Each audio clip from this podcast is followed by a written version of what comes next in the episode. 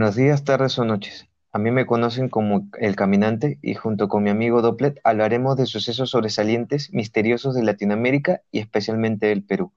Hoy hablaremos sobre el sexto y Moscaloca. Buenas noches, Dopplet. Cuéntame, ¿cómo te va? Aquí, bien, emocionado por el tema de hoy. ¿Conoces algo sobre el tema? Eh, sobre Moscaloca he escuchado varios, cuando era pequeño a mi papá hablar de él, que era un narcotraficante y que para salir de la cárcel, me parece, él se había ofrecido a pagar la deuda externa. Pero del sexto no conozco mucho, solo sé que es una cárcel que ahora está cerrada. Eso, vamos a entrar un poco a profundidad. Sí, tienes razón en los dos casos, la cárcel hoy en día ya no existe como tal, Hoy en día en esos lugares existen, bueno, eh, lo que hoy en día es este, el sexto, hoy en día es una comisaría que se encuentra en Alfonso Ugarte, en la cuadra 13, si no me equivoco, de Alfonso Ugarte. Y bueno, Moscaloca ya, ya no existe porque, vamos a explicar un poco, porque la época de la gente, sobre todo, y padres de nosotros de, de los 80s, 90 creen mucho de que, de que le pasó lo mismo que a Alan, ¿no? O sea, que se fingió su muerte que tampoco, ojo, no estoy confirmando de que Alan eh, haya fingido su muerte, simplemente estoy diciendo que es algo muy parecido a lo de Alan, que se finge la muerte y que en verdad está vivo y que está fuera del país. Eh, repito, apristas. Hay, hay muchos casos en realidad, no, únicamente de nuestro, nuestro expresidente, sino de muchas personas que se dice que han, han hecho lo mismo, como la princesa Diana, Michael Jackson, este, Juan Gabriel, muchos, se, ha especulado muchísimo. Y, este, y al parecer este es otro personaje que entra en ese... En ese, selecto, claro, es un selecto grupo de pseudos eh, fingidores de muerte, pero es que tienen el poder también para hacerlo, ¿no? ¿Por qué no, por qué no, este, por qué no intentarlo? Claro. Bueno, pero a ver, cuéntame. vamos a desarrollar un poco el tema ya. Comencemos con el sexto. ¿Qué fue y por qué recibe el nombre de sexto?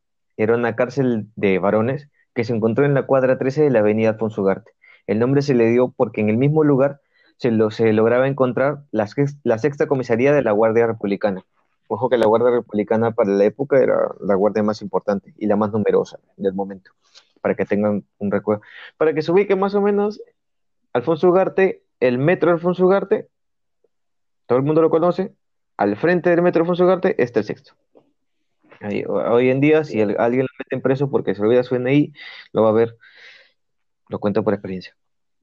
Ahora, se construye en el año de 1904 y duró hasta 1986. O sea que tuvo un, un promedio de edad de duración este lugar de 82 años más o menos. Que fue bastante, sí, o sea, para una cárcel no es bastante, porque eh, hay cárceles que duran, duran mucho más, pero el, el punto de quiebre fue lo que les voy a contar ahora, que fue una pequeña, una pequeña revuelta que se genera ahí adentro y que este es como que el punto en el que dicen, esta cárcel ya no funciona, hay que cerrarla y volver a reabrirla en otro lugar donde pueda irnos mucho mejor. Esa era la idea principal. Ahora, este lugar es muy recordado por el motín más fuerte y más destructivo que se desarrolla en este lugar, el literato Arguedas, José María Arguedas, imagino que como buenos no lo conocemos, eh, e, escribió una de sus obras más, más conocidas y más populares y de la cual, si ustedes no tienen ninguna referencia de lo que es el sexto, se pueden basar. La obra se llama igual que el lugar donde fue, donde sucedió todo, que es el sexto. Ahora, eh, el motín se da el 20 de mayo de 1984. Por más de, por más de 60 reclusos, comandados por, el asesino conocido con el apodo de Pilatos, donde se tomó a varias personas de rehenes. Lo interesante de esta toma de rehenes es que invitan a la prensa a pasar, o sea, la prensa fue a este lugar y cuando la prensa ingresa, solamente la prensa, se cierra automáticamente la puerta principal por los mismos reos y se toman rehenes, que son la misma prensa. Entonces, aquí ya comienza la especulación porque la gente dice cómo los soldados, o perdón, cómo, cómo los soldados permiten de que solamente entre la prensa y, cómo es que los rehenes cogen el control de, de, las puertas, del ingreso y cerrada de las puertas. Ahí ya viene lo, al menos lo sospechoso. Sí, ya comienza a haber ciertas irregularidades que te hacen pensar en realidad. Claro. Ahora, hasta aquí va tranquilo. O sea, ya se toman rehenes en la prensa y para eso ya la prensa ya estaba y toda la población alrededor. No sé qué tan tranquilo, pero. dentro de lo que cabe estamos tranquilos. En el primer momento, el presidente, que era Fernando Belaúnde Terry, eh, firmó eh, e intentó negociar con Pilatos para llegar a un acuerdo, ¿no? En el cual, como todo, como toda negociación, se sueltan rehenes, te cumplo ciertas, este, ciertos, ciertos deseos que tú me estás pidiendo, pero digamos que el, el acuerdo nunca se llega a dar. Además, eh, lo más interesante de ellos era que los, los, mismos ladrones, la misma gente que estaba adentro, decían que si no cumplían ninguno de sus caprichos, ellos iban a matar a las personas que estuvieran dentro, a los, a los y a la gente de prensa, y porque ellos estaban transmitiendo en vivo, así que iba a ser transmitido por la TV. Eh, decidieron, eh, esto hizo que Fernando Belaúnde Terry llamara a todas las fuerzas que en ese momento, a toda la Guardia Republicana, para que fueran a, intentar eh, rescatar a las personas, lo cual dejó un total de 22 muertos. Ojo, son reos los muertos, los que se tiene el, la constancia de muertos son de 22 reos. Esto estos 22 reos, entre toda esta cantidad de, muertos, se encontró el hombre que nosotros conocemos con el nombre, con el apodo de Moscaloca. Ahora, algo interesante con él es que, como comenzamos aquí, dijimos que era un narco. Y digamos que un narco no, no, va a buscar, el narco es más sutil para intentar hacer sus cosas. Entonces no creo que él haya intentado de alguna forma eh, participar en la revuelta. Ojo, estamos hablando desde el punto de vista de la información que estamos dando hasta ahorita. Después vamos a especular un poco más porque ya de acá se, lo que yo he dicho va a ser destruido para soltar nuevas hipótesis de lo que puede pasar. Ahora, eh, ya con Alan García, en su primer gobierno, se clausura el penal el 8 de mayo de 1986. Hasta ahora estamos bien, hasta ahora ya hablamos del sexto, ya nos, ya nos recreamos una idea de lo que es, ya tenemos más o menos la estructura de, de lo que fue esta cárcel. Ahora vamos a ingresar a, hablar sobre este personaje tan conocido y tan este, generador de especulaciones como es Mosca Loca. ¿Cuál crees eh, eh, que o sea, a ver, eh, eh, Dopplet, ponte en, la posición de narco. Tú eres un narco, buscado por la policía, tienes, pero ojo, eres buscado, pero todos tus contactos son de la alta alcurnia. Se dice que has estado contigo. Muy bien, el presidente del momento. Si tú estás allí, tienes todo este poder, ¿por qué tendrías que morir en la cárcel? Claro es este, en realidad no, no habría motivo. Eh, a menos que sea que tenga que pagar a una deuda que tengo fuera o, o qué sé yo, pero siendo, siendo narcotraficante y de la, de la altura o de la, de la alcurnia, como tú dices, de, que tenía, que tenía Mosca Loca,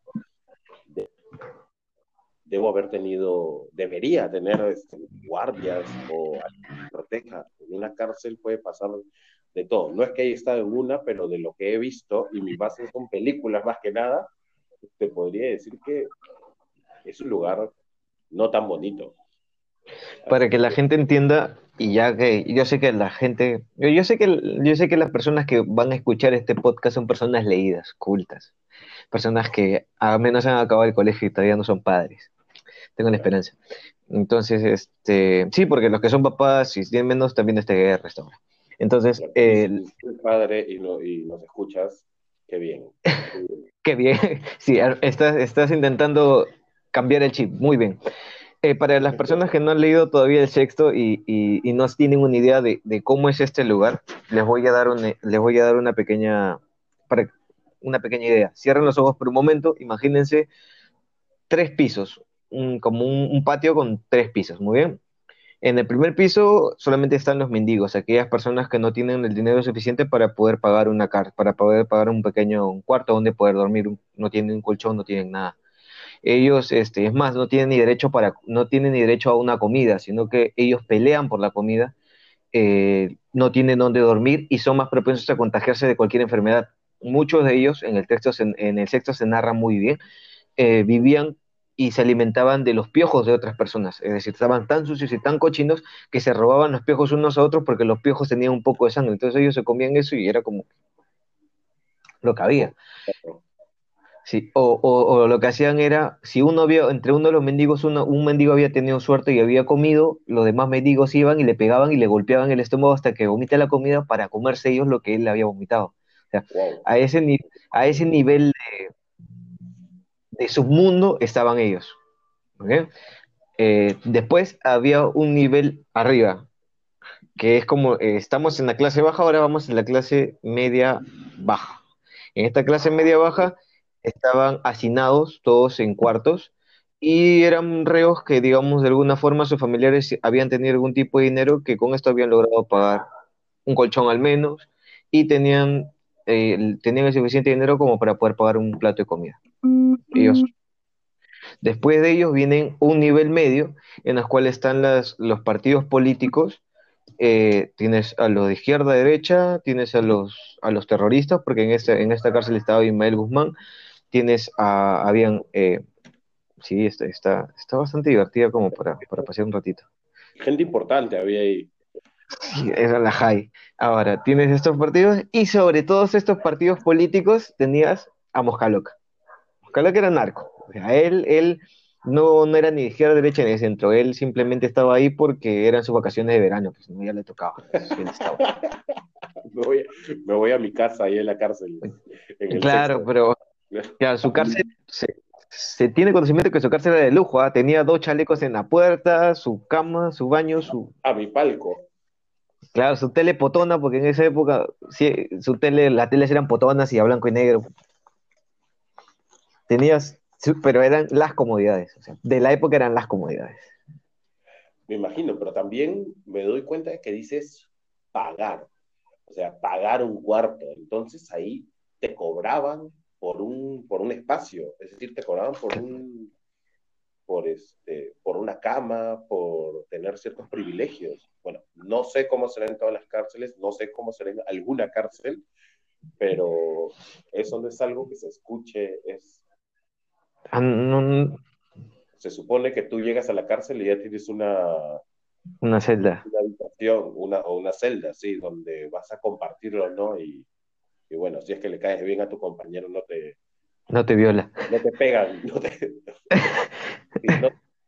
también, tampoco, tampoco pasa, pero este, pero me, me, llama la atención que uses esa palabra porque... Porque hoy en día no pasa. No, no te haces sarcasmo en lo que he dicho, por favor. No sé, si pasará o no, pero en realidad es, este, es la idea de que todos vayan a este lugar a, tener un lugar. Estodes. humanas, ¿no? acá, ya, acá entra un punto en que este, la sociedad considera muchas veces a los reos no, no, no del mismo nivel que una persona que está afuera. Por ende, pueden ser tratados en un, a, un grado mucho menor. Sí llevan en muchos casos a tratarlos como si fueran casi animales. Ahí viene un punto.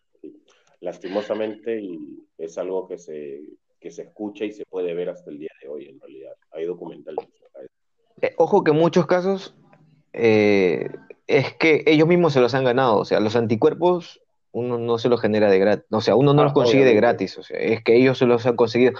Pero también va al otro punto de que hay muchos que están presos sin ser juzgados y que están presos simplemente porque, porque están presos, o sea, porque alguien los denunció y nunca se tomó la molestia de investigar. Es la minoría, pero sí pasa. Sí, claro, obviamente pasa. Regresemos. Volviendo a, a, a, Moscaloca, vamos a, vamos a develar primero su nombre, porque todo el mundo dice Moscaloca, Moscaloca, pero ya, es hora de cuando vamos a llamarlo por su nombre. Guillermo Porto Cárdenas, alias Moscaloca, ese era su nombre, Guillermo Porto Cárdenas. Aunque en verdad no hay información pública de sus movimientos ni el lugar de origen, eh, saltó a la luz al ser el principal abastecedor de cocaína del cártel de Cali. para los que han visto Narcos en algún momento en Netflix, es una muy buena referencia, el cártel de Cali llegó a ser el, el segundo más cártel más importante.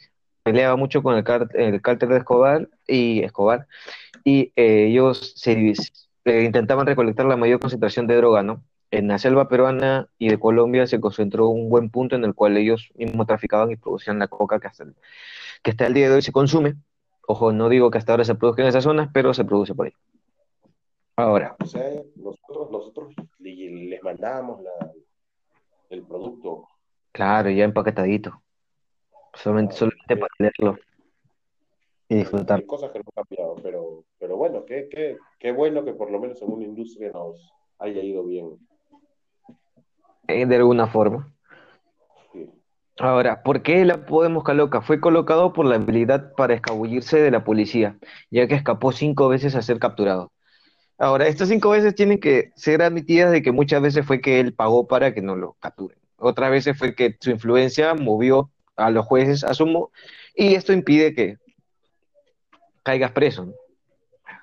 ahora, dirige su mayor, su mayor cantidad de operaciones de Bellavista.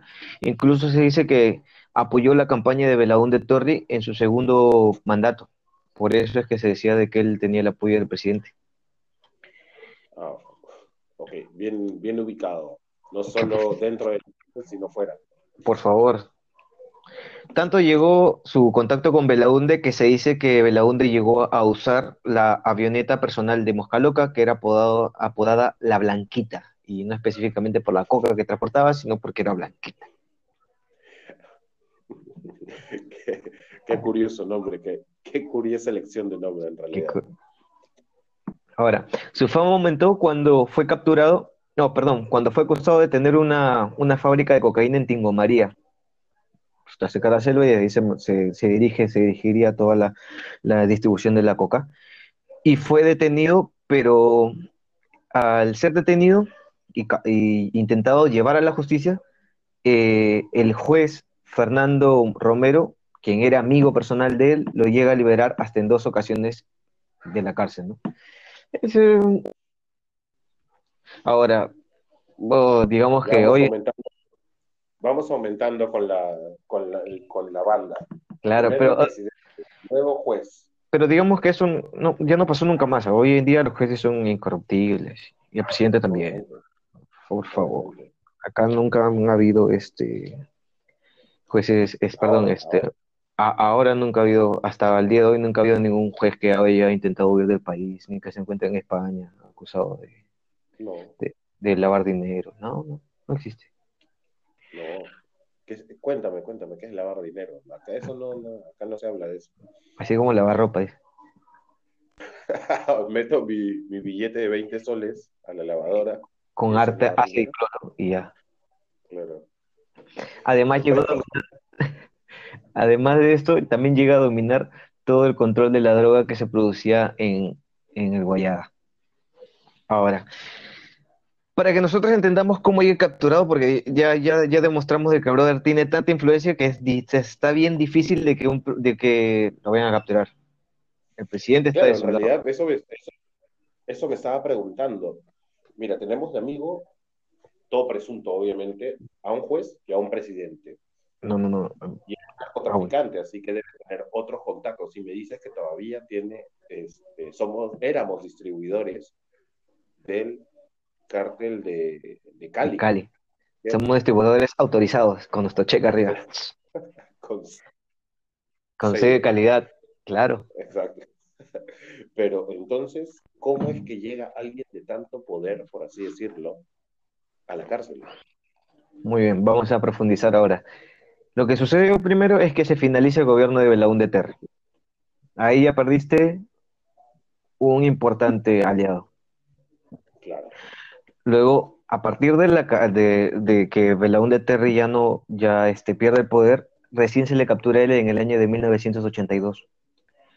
Al ser llevado a la cárcel, dijo que si a él lo dejaban trabajar tranquilo, porque él era una persona honesta, honorable, y estaba trabajando humildemente para sacar a su familia adelante, él tenía en ese momento en su bolsillo, le había sobrado de haber comprado el pan 17 millones de dólares, que era lo que le faltaba al Perú para pagar la deuda externa y que se lo dejaban, dejaba trabajar tranquilo, él iba a pagar en ese momento, así, el cash cash, así, en efectivo. ¿Cuánto par tienes que comprar para que te quede devuelto 17 millones? No sé, ni siquiera no sé cuánta harina habrá gastado. bueno, la, la, harina ya sabemos de dónde le sacó, pero ¿cuánto es la cantidad de... Sí, ese, el hombre le molestaba el sencillo, dijo, voy a pagarle. Sin hornear, está... Claro. Pero bueno, él dijo, no, yo lo pago, déjame chambear a mí tranquilo y yo, yo te hago el, yo te hago el padre, ¿no? Yo, yo pago. Pero... Fuera, claro.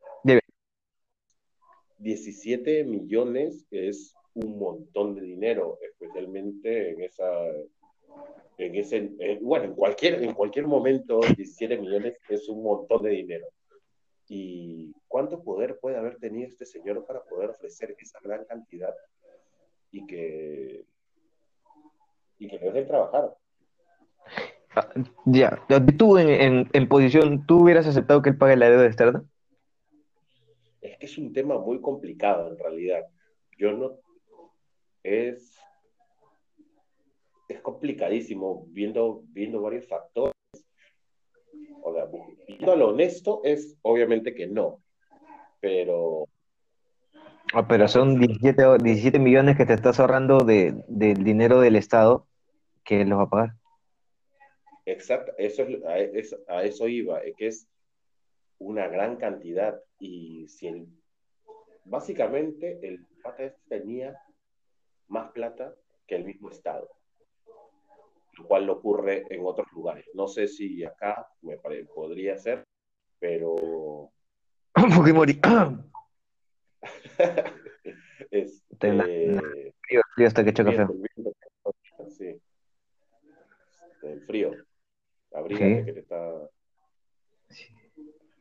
te está afectando. Sí, sí. Pero eh, es pero si nos vamos por el lado de, de corrupción, bueno, se paga quedo con el resto, o sea, va a estar, va a estar cayendo para mí, pero es muy complicado también. Es una cantidad tan grande, no sé qué haría en realidad en ese momento. Es probable que por intentar ser honesto diga que no, o por no querer cagarla en realidad, porque es mucho dinero y es mucha responsabilidad. Ojo, ojo, que al permitir que él pagara el, los 17 millones, estás haciéndote un narcoestado. E, e, eso, eso, es, eso es importante, porque ya le estás permitiendo básicamente que él tenga la, la potestad de, afectar de alguna manera eh, directa el, el, funcionamiento estatal. Por pagar, por permitirle tú darle una licencia para que pueda trabajar tranquilo ya estás afectando en gran manera el, Estado. Es que es obvio, la hora que estás aceptando su dinero para pagar algo del Estado, y estás yendo en contra de muchísimas cosas en realidad, muchísimas, este, muchísimas leyes, muchísimas normas, y, más que nada, no es por ponerme moralista, pero está yendo en contra de, de, de la moral, pues, ¿no? Vale la redundancia. Eso, eso. Sí. Bueno, gente, las personas que, desean, en la parte de abajo nos publican si que ustedes qué harían en ese caso, porque yo también estoy en esa encrucijada de no saber si, si aceptarlo o no. Yo aceptaría y le metería un tiro. O sea, yo diría ya, dame la plata, lo pagas y ah, mierda, te meto un tiro. O sea, se acabó. Ya está. Sí, pero obviamente que van a haber represalias en realidad. Bueno, bien, aquí el caminante les ha dejado una pregunta y vámonos un corte para que piensen un poquito y luego continuamos. Eso. Muy bien, volvimos después del reclame. Este, fuimos un segundo a hacer cositas. Extrañó. Tranquilos que con la edición no, se van a dar cuenta que nos hemos ido a hacer cositas. Bueno, retomamos donde nos quedamos, ¿le parece? Dale, dale. Muy bien. Al ser llevado al sexto, contaba con una cárcel de lujo, en la cual llegó a incluso a reunirse con una persona igual, casi igual de importante que el expresidente que en ese momento ya no estaba, Belaunde, que fue el, el padre de Alan García, que estaba preso en esta cárcel porque tenía diferentes pensamientos ideológicos, que él había sido capturado y preso en, el, en, en, el, en la época en que el presidente Manuel Odría había sido presidente. También se encontró dentro mismo, como ya habíamos hablado, antiguamente se encontraba Abimael Guzmán y con Antonio Díaz, que fueron los fundadores de Sendero Luminoso. Ahora, y que el día de la, eh, justo el día de la misma revuelta, justo el día en que las policías y los, estaba policías y ladrones agarrándose a balazos y todo bien chévere, y con varios este, rehenes de por medio. Em, eh, Antonio Díaz intentó escapar y bien chévere se fue caminando por la calle, así, dos cuadras más abajo de, de la cárcel del sexto fue capturado y fue llevado este, al, al penal de San Juan de Urigancho, donde posteriormente allí mismo fue abatido. Así que tenemos estas peculiaridades que en un mismo edificio eh, del Estado tenías a Bienvenido Guzmán con un pensamiento bastante fuerte, al papá de Alan García y a este y a Mosca Loca, ¿no? Que no, que si bien era el, como que el que no encajaba en este grupo, pero tenía por la cantidad de fuerza e influencia que tenía, estaba acá también adentro. Según lo que me estás contando, era un mini Perú dentro de la cárcel. Ah, sí, sí. Ten, eh, eh, sí, también tenías los partidos políticos marcados, o sea, tenías izquierda, derecha, cada uno un, en, un, en una esquina. Ah, wow. Wow. Ahora, eh, ¿sabes, ¿sabes, Doble? Lo que más me, lo que más, digamos, lo más interesante de todo esto era que Moscaloca lleva, ya, te, ya había tenido el poder por parte de Belaúnde Terry, pero que ahora podía haberse enganchado muy fácilmente Ojo, esto lo voy a decir en un supuesto porque no tengo ninguna prueba para poder demostrarlo, pero nada le hubiera costado también engancharse con el poder de un nuevo presidente que, porque ya tenías, ya habías convencido al papá y, era, y eras alguien conocido para el papá. Y se dice que tanto el papá de Alan García como Moscaloca tenían una muy buena relación. Entonces, nada le hubiera costado. El hijo está a un paso, ¿no? Es lo que yo creo.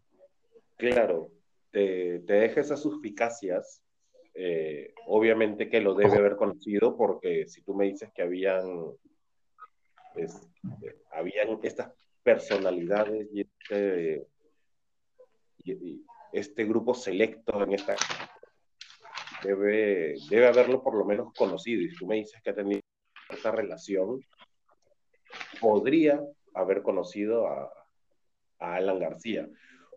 Ya que trato es cuestión de ellos no, no meternos en, el fango, pero, pero deben haber tenido algún tipo de, de, relación o podrían haberla tenido. Ojo que todo esto está en el... Eh, o sea, lo que estamos ahorita, lo que yo estoy planteando es el caso de un supuesto, no estamos confirmando nada, no estamos diciendo, porque no quiero después que apristas me digan de que yo tengo la culpa, de que aparte de que su, su, su difunto este, su difunto candidato está, está muerto, entre comillas, este, también ha tenido este, algún tipo de vínculo con un narco que, que, ya no está, que es Mosca Loca. Yo no estoy diciendo eso, por si acaso. No quiero que después...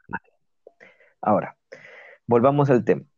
Ahora, ya tenemos hasta aquí el, el punto de que él era conocido por esta gente. Ahora, ¿cómo muere Moscaloca? ¿O cómo se dice que fallece? ¿Cómo se dice que es asesinado dentro de la cárcel? El día de la revuelta, dos reos ingresaron a su celda y se ensañaron con él.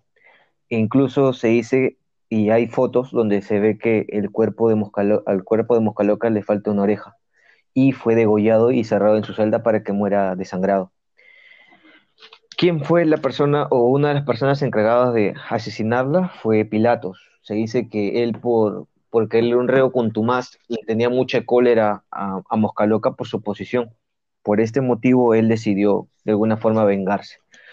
Otros dicen, acá viene ya, dejemos un poco de lado la, la parte, este, las, lo que tenemos de información, porque la información todavía tenemos un poquito más, pero vamos a, vamos a abrir, abrir la imaginación y dentro de la imaginación cabe la posibilidad de que eh, y se soltó las teorías de que Moscaloca había sido quien había conseguido las armas para que se hiciera la revuelta, que él había convencido a Pilatos de que, de que hiciera esta revuelta con la única intención de que de poder él escapar, fingir su muerte y conseguir escapar. Se dice también que Pilatos incluso había pagado a muchos policías que estaban dentro de la misma, de la misma cárcel para que ellos eh, trajeran dentro de estos de estos grandes camiones donde, donde bajaban las tropas, trajeran un cuerpo este, para que pudieran hacer el cambio, un cuerpo que tuviera las mismas características de él. Pero, como vengo diciendo, esto sí está sin confirmar, porque no quiero eh, cosas extrañas.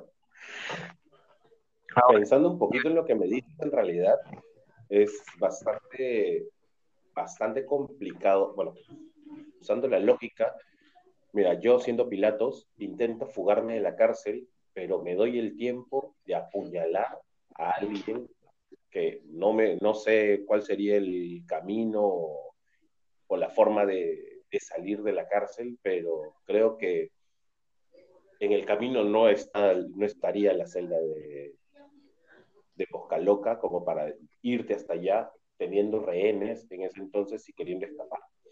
No no me cuadra que hayan tenido cierta alianza y hayan creado una historia, me suena mucho más, más lógico en realidad. Claro.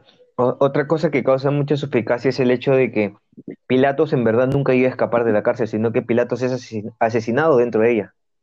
O sea, Pilatos fue una de esas. Pilatos está dentro del grupo de, 20, de 22 personas o 20 personas que fueron asesinadas, dentro, fueron, eh, murieron a balazo dentro de la cárcel. O sea, en el enfrentamiento que tuvo, Pilatos fallece. Pilatos es asesinado.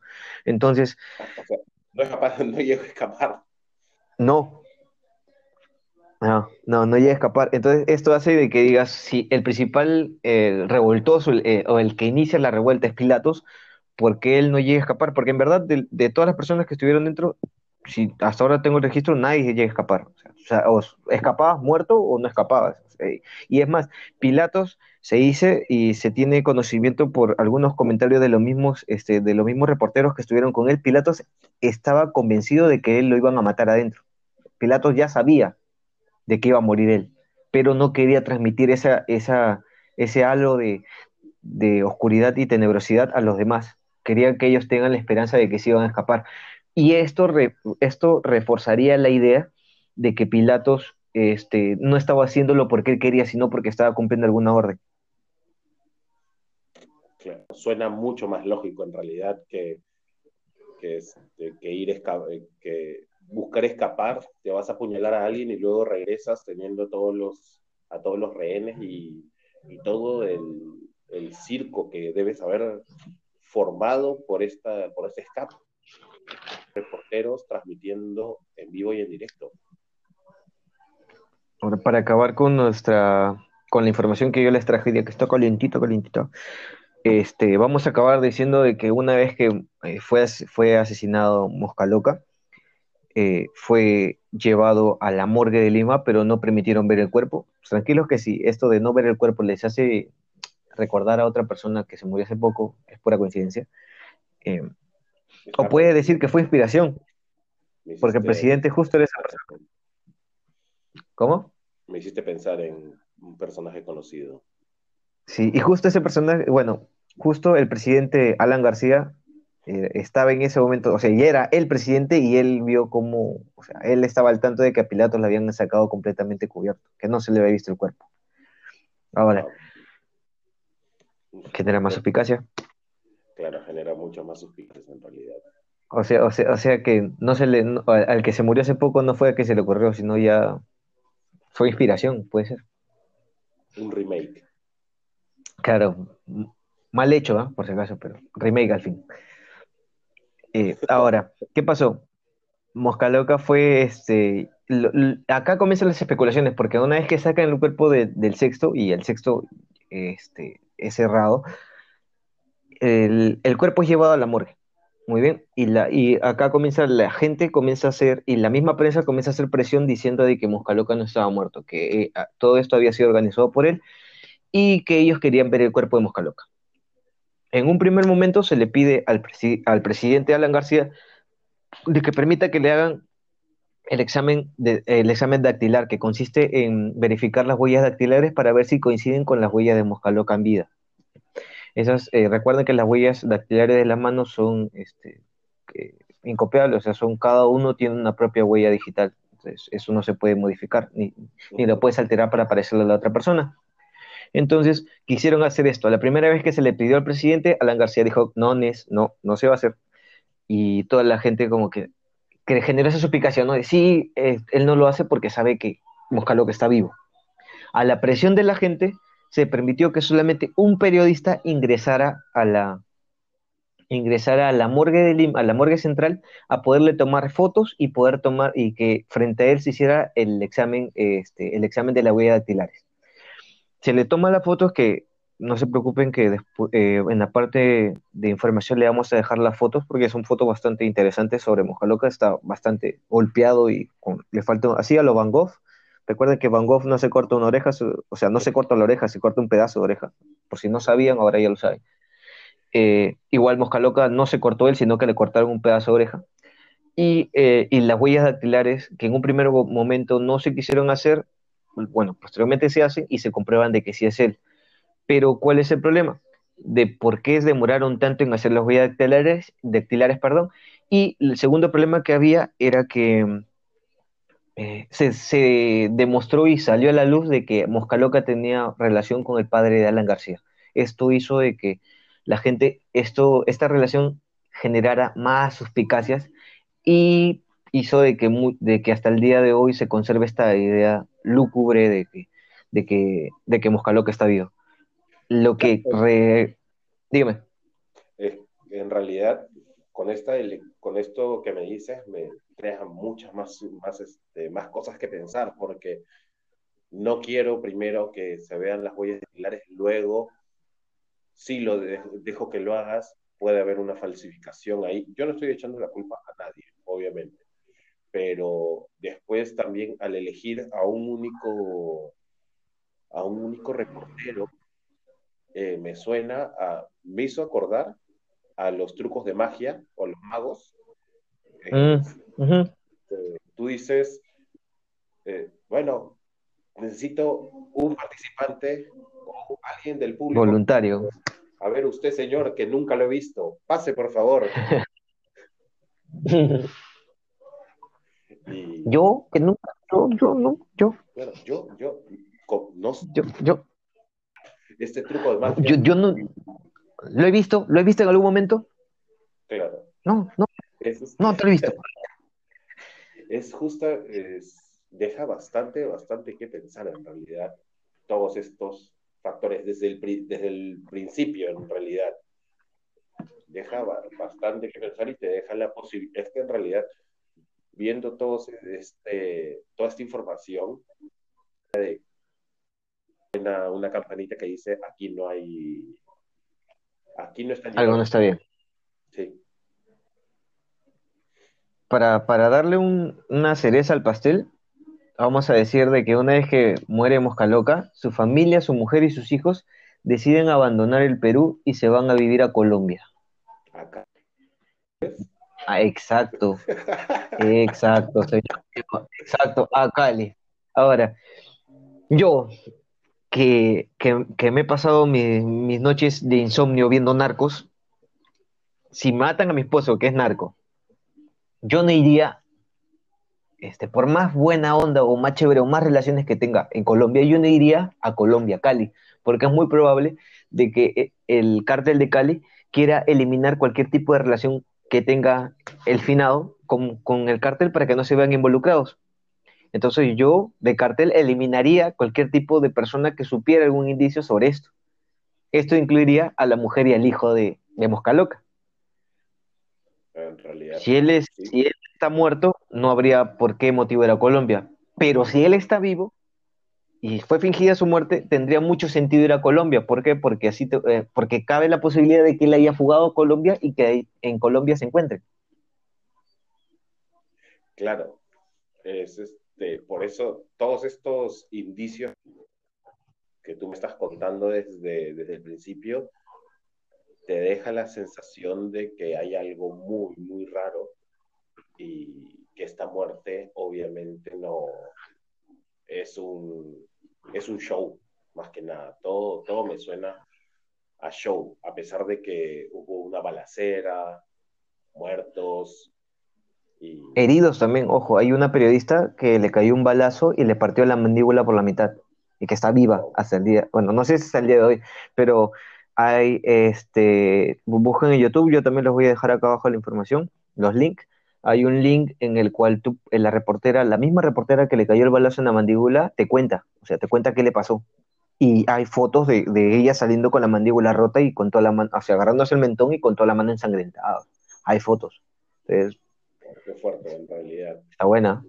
Está buena la, este, No, de todas maneras debieron haber heridos, como tú dices, 22 muertos y todo, solo para el escape de una, de una persona. La trama, se, la trama se complica cada vez más, pero como, digo, hay algo que suena, que suena este, raro, especialmente por, por la muerte de, de alguien que que no debió haber muerto como Mosca Loca. Eh. Él no estaba siguiendo la historia, la historia confirmada. Él no tenía nada que ver en esta situación. Fue una víctima de las circunstancias, por así llamarlo. Si es que él no tuviera nada que ver, él simplemente estaba. Estuve en el lugar equivocado, en el lugar equivocado, en el momento equivocado, nada más. Más de eso, no tendría más culpa. No sé si en el lugar equivocado, pero sí en el, este, en el momento equivocado. Claro, bueno, como si nos vamos al punto de que fue un narcotraficante, está más que justo preso. pero, este, pero en, quizás en el lugar equivocado sí, ¿no? Eh, la revuelta no. Vamos a especular de que la revuelta no fue de él ni para él. Estamos hablando de eso. Muy bien. Vamos a darle un, vamos a, acabando ya y dándole un pequeño cierre al, a lo que hemos tenido ahí al frente. Chicos, eh, en, en, los comentarios también quiero que pongan eh, ustedes qué opinan, si están, creen que es un mito, si Moscaloca está vivo, si alguien tiene, alguien tiene alguna información que no haya compartido, nos, puede, nos la puede pasar, algún videíto, no sé. ¿Qué les parece qué les parece esto y si habían escuchado acerca de, este, de este personaje, que no es muy conocido en realidad. Claro. Ahora, a, mérito, a mérito personal como conclusión, yo después de haber investigado y haberme sumergido un poco, fue una, fue una de las investigaciones que más me gustó hacer, porque hay un montón de información que por motivos de tiempo y porque no me parecieron tan, tan resaltante la información no la coloqué, pero eh, hay muy buena información sobre Moscaloca, no sobre tanto sobre Moscaloca antes, sino sobre el, sobre el, el conjunto de, de, cosas que sucedieron dentro del sexto que llevaron a esta, que desataron en esta, en, en esta tragedia, ¿no? Y en este pseudo escape. La primera es el hecho de que, en verdad, chicos, tienen que leer el sexto, la obra del sexto, porque la obra del sexto te va a marcar bien chévere eh, eh mentalmente eh, te marca muy bien este, el, espectro de, del, del, local donde se desarrollaron estas arguedas. Tienen una forma de escribir bastante monstruo en la cual te, desarrolla por completamente el esquema y el lugar donde estás. el segundo punto es que habieron, fuera del hecho de que de que, de que se cause la revuelta y fuera de, de, Moscaloca todo esto, ves, ves el grado de, de, ¿cómo decirlo? De la mafia que había calado tanto ya en el Estado. Tenía gente muy corrupta y es muy probable que esta misma corrupción haya hecho de que todo, de que todo esto se haya desatado dentro del sexo.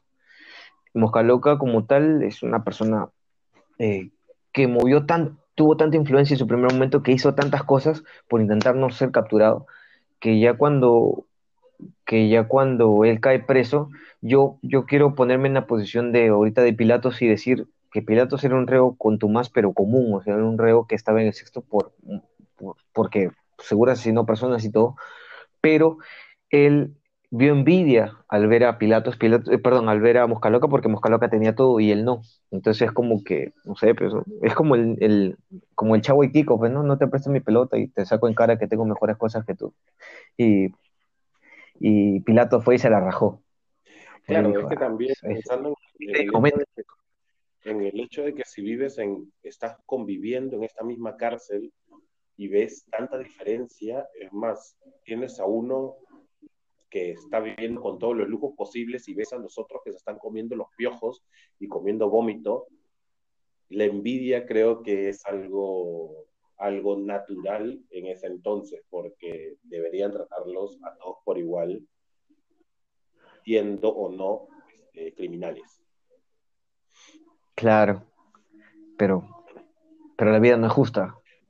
Y Mosca quedará siempre como aquella persona que, que se puede decir que escapó de, su cárcel y que no pagó la deuda externa. Y por, que no, por motivo. no le dejaron pagar la deuda externa en realidad. Es, este, ah, es cierto. Justamente ahí va, ahí va mi, mi conclusión también por todo lo que me has contado, de que es una poder, allí, llegó a tener tanto poder, sí, escapado, ¿no? Que ofrecer para que paguen, para pagar la deuda externa, debe haber tenido muchísimo, muchísima influencia muchísimo dinero. nosotros hemos sido bombardeados con, con muchas series y descubrir que tenemos un narcotraficante también tan grande es bastante curioso. No sé si algo de admirar o no, pero no es que eh, no es que hayamos llegado a no tener a personajes tan resaltantes, no solo sino también en el lado malo, y era bastante conocido. Para que lo hayan querido atrapar cinco veces, era alguien bastante, bastante conocido. Es como Colombia tuvo a, Escobar y a los de Cali, México tuvo al Chapo y a, y a ¿cómo se llama?